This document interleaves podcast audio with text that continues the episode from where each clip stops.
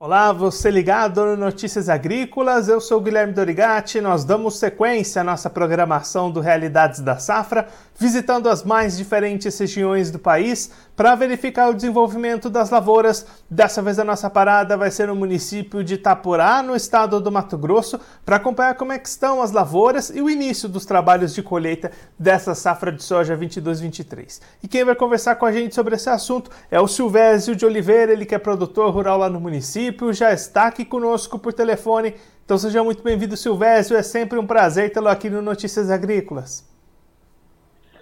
Boa tarde, Guilherme, boa tarde a todos que acompanham o Notícias Agrícolas. Silvésio, da última vez que a gente conversou aqui no Notícias Agrícolas, o plantio estava no começo ainda aí na região, mas você já destacava uma expectativa de ter produtividades ali ao redor de 65 sacas, expectativas boas para essa safra. Agora com a colheita começando, como é que foi o desenvolvimento das áreas por aí? Como é que estão esses primeiros resultados? Guilherme, a gente teve, teve assim, um, relativamente bom o clima, sempre tem os problemas, teve seca em final de outubro, início de novembro, novembro, depois excesso de chuva em dezembro, mas no geral as produtividades estão boas, né? Produtores agora estão entrando, começando a colheita, né? Já, já tem aí, é, o, por essa semana aí, entra 100% praticamente de produtores colhendo, né? Então, mas os resultados bons que eu tenho, é, o meu particular, né? E também que eu tenho visto aí, todo o pessoal que eu converso, bons resultados aí de, de, de produtividade. Tá ficando em que patamar, Silvésio? Não, é assim, acima de 60 sacas, né? São sojas plantadas em setembro, né? Então, é, a gente já é um soja é, que a gente antecipa o plantio por conta de antecipar o plantio de milho, né? Ganha na safrinha, ganha na safrinha de milho ou de algodão, né? E, mas assim, é, produtividade acima de 60 sacos, todo, todo aí os, os, relatos. E agora com esses trabalhos ganhando mais ritmo, Silvestre, até quando que deve se estender essa colheita por aí? Olha, a colheita nossa, ela, assim, basicamente é, é, até final de fevereiro, mas assim, o grosso, 90%, se dá até na, ainda final, na primeira quinzena, aí, é, até dia 20 de, de, fevereiro, que é a janela ainda para o plantio de milho, né? Então, assim, então a colheita se dá praticamente, é, é dá para se dizer até dia 20 de fevereiro, né? Aí sempre tem algum, alguma coisa, depois, mas o grosso da colheita mesmo aí é, é até 20 de fevereiro. Silvésio, como é que foi a questão de pragas e de doenças nessa safra? Foi tudo tranquilo ou teve algum problema aí na região?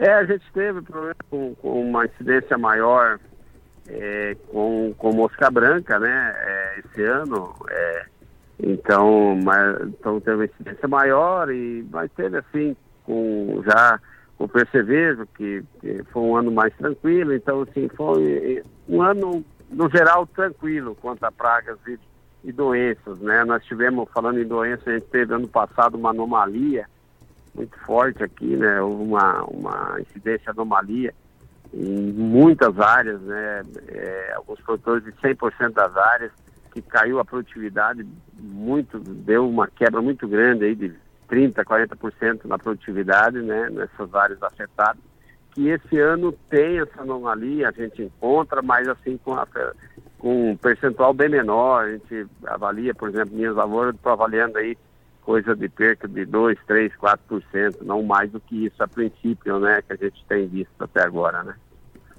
E Silvésio, olhando agora para o mercado, como é que a comercialização tem avançado agora com a chegada da colheita? Tem aparecido oportunidades? Como é que estão os preços? Como tem avançado essa negociação da safra? É, o preço caiu e continua, né, em dólar deu uma melhoradinha, mas assim, continua abaixo o preço, assim, abaixo aí, nós estamos falando hoje em reais aqui na região, abaixo de 150 reais, máximo 150 reais. Então, assim, o produtor, na verdade, não está vendendo. Acho que está ainda assim meio muito pouca venda, né? Então, assim, está bem travado o mercado, né? Claro que tem aquele mercado futuro que foi vendido, então esse está rodando, né? O soja está tá, né, tá sendo embarcado, né? mas venda no momento aí está muito travado, tá já há alguns meses, né? Travado, travado, muito, né? os preços aí, estou esperando uma oportunidade melhor e, e, e o mercado não, não tem, tem dado essa melhora, né, por enquanto. E aí, Silvésio, para a gente olhar para frente, você comentou nessa janela para o milho safrinha aí até o dia 20 de fevereiro. Deve dar para plantar essa próxima safra dentro dessa boa janela? Sim, sim. Nós tivemos na região aí, na, na né, uma, umas chuvas aí, mês de outubro foi regular as chuvas, né, para a grande maioria dos produtores, então houve o plantio da soja no momento bom, e que vai dar uma janela boa para o plantio de, de, safrinha de milho, né? Então, assim, é, vai, com certeza, a, a, a, safra de milho vai ser dentro de uma janela muito boa, né? Então, depende, claro, do clima para abril e maio, mais de chuvas, né? Que a gente não sabe exatamente como é que vai ser, mas é, mas a gente espera que sim, que vai ser uma boa safra de milho, né? De milho safrinha, né? E essas atividades de plantio nas primeiras áreas já começaram também, né? Seguindo a colheita. Isso, isso. É, colheita e plantio na, mesmo, na mesma toada, na mesma hora, né? Como a, as fotos de coletadeira tem uma plantadeira atrás, na maioria.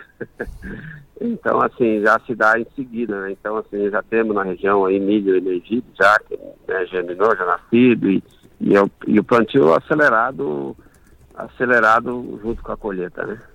Silvésio, muito obrigado pela sua participação, por ajudar a gente a entender um pouquinho melhor como é que estão esses trabalhos da safra de soja e essas perspectivas para o milho também na região. Se você quiser deixar mais algum recado ou destacar mais algum ponto para quem está acompanhando a gente, pode ficar à vontade.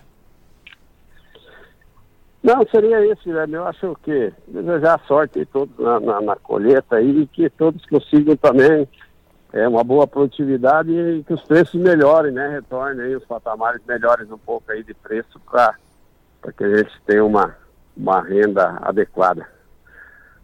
Silvésio, mais uma vez, muito obrigado. A gente deixa aqui o convite para você voltar mais vezes, a gente trazer os números finais dessa colheita de soja e também acompanhar o desenvolvimento da safrinha de milho por aí. Um abraço, até a próxima. Abraço, Guilherme. Até mais.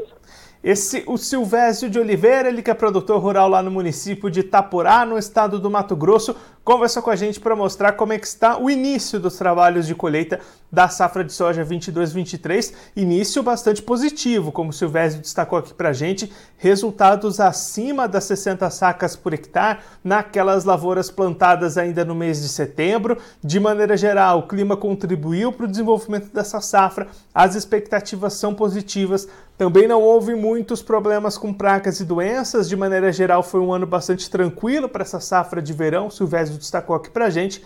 E as expectativas são positivas nessa semana ainda.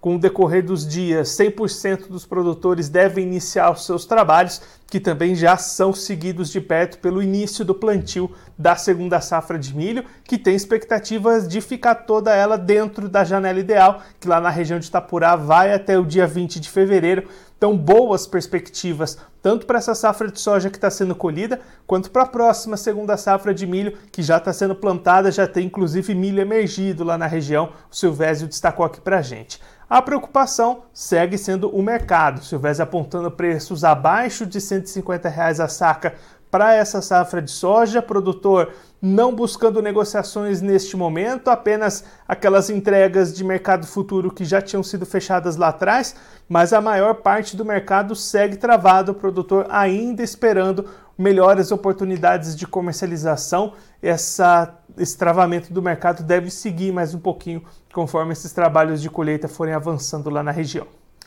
Bom, eu vou ficando por aqui, mas você aproveite para se inscrever no canal do Notícias Agrícolas no YouTube. Por lá você pode acompanhar os nossos vídeos, as nossas entrevistas.